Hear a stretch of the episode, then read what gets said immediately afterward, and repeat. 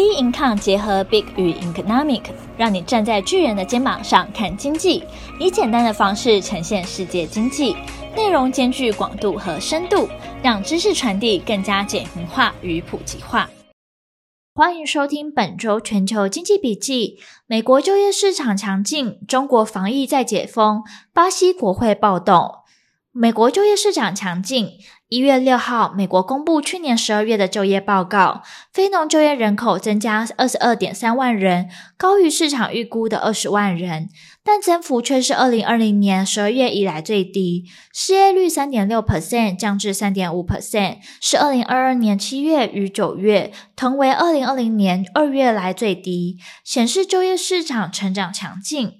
同日，美国供应管理协会 ISM 公布，二零二二年十二月的 ISM 非制造业指数降至四十九点六，远低于十一月的五十六点五，为二零二零年五月以来新低。且企业活动指数和新订单指数也双双下跌，反映经济放缓。数据显示，通膨出现放缓的迹象。美国股市上演强劲的反弹，四大主要的指数全面开高走高。道琼工业指数中场上涨七百点五三点，收在三万三千六百三十点六一点，写下去年十一月三十日以来的最佳单日表现。亚特兰大联准银行总裁波斯提克针对十二月的非农就业报告表示，最新公布的数据并不会改变他对于货币政策的看法。他认为美国通膨仍然过高，因此联准会应持续升息。不过，他也透露，新的数据正是美国经济逐渐放缓的迹象。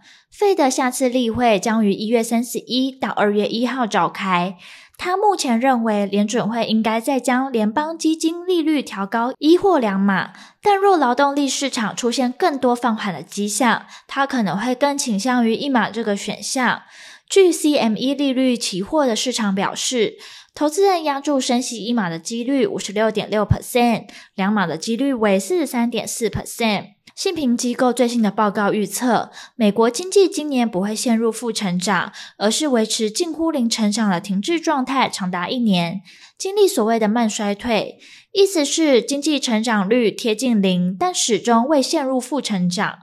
报告中表示，未来一年在联准会打击高通膨的情况下，美国经济势必遭受打击，但经济基本面得以维持，让联准会顺利避免经济衰退，又能完成任务。慢衰退是穆迪经济学家迪瑞提斯率先发表的词汇。他预期今年底前，美国失业率将达到四点二 percent，高于目前的三点七 percent。今年美国各季国内生产毛额 GDP 成长率都不会超过一 percent，最快要到明年第三季 GDP 成长率才会突破两 percent。中国防疫再解封，刺激与澳关系。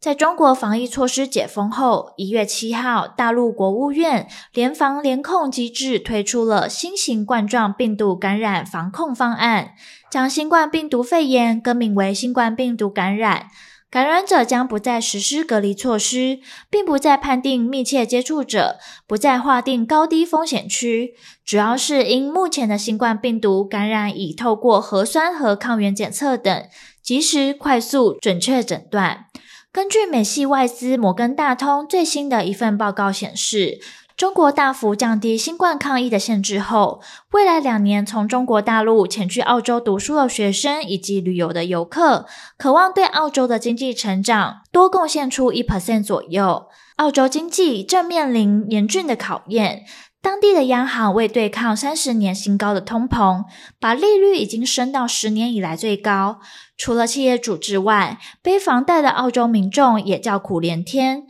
中国重新开放后，服务业最为受益。澳洲无论是教育还是旅游业，中国大陆民众都是最大宗使用者，因此可帮助澳洲的 GDP 多增加零点五 percent，教育也可望再多增加零点四 percent，加总起来一共近一 percent。澳洲与中国关系改善，也让澳洲的股汇两市同时走强，一度接近二零二二年九月中旬以来最高的位置。摩根大通认为，中澳两国重新友好，似乎是今年澳洲旅游与教育业重回正轨铺路。巴西前总统支持者闯国会，当局出动部队平乱。去年十月三十号，巴西总统大选第二轮投票，左翼候选人鲁拉拿下五十点九 percent 的选票，险胜时任的总统，险胜时任总统波索纳诺的四十九点一 percent 得票率。此选举结果遭到许多波索纳洛的支持者质疑，而巴西利亚酝酿政变运动已持续数周。已持续数周。七月八日，有数十辆载满波索纳诺的支持者的巴士抵达，壮大声势。直到一月九号，巴西前总统波索纳诺支持者闯入首都的巴西利亚的三权大厦，破坏总统高原宫、国会和联邦最高法院，要求查验选举结果。巴西总统鲁拉下令介入维持联邦特区的公共安全，誓言揪出肇事者。而此事件也引发全球领袖齐声谴责。美国总统拜登抨击这起攻击事件令人震惊，并表示将全力支持巴西民主制度，巴西民意不可违。而后续市场走势仍需关注将公布的重要经济数据。本周全球经济笔记，我们下周见。